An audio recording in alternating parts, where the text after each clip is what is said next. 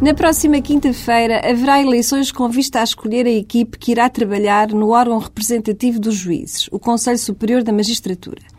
Num Estado de Direito em que ainda existe a ilusória separação de poderes, digo ilusória porque ninguém é tão ingênuo que entenda os três poderes, legislativo, executivo e judicial, total e absolutamente desligados, num Estado de Direito como este, dizia eu, é necessário que o poder que mais livre fica para defender e fazer respeitar os direitos humanos e tudo o que os mesmos implicam,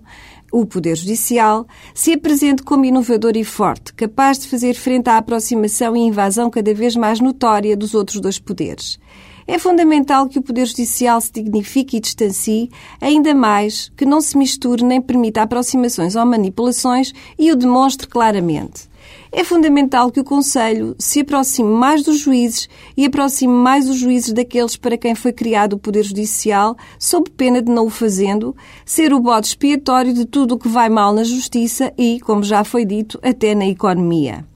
É fundamental ainda que deixe de ser um órgão estático e apagado para se tornar no rosto dos que representa e são titulares de órgãos de soberania, os tribunais.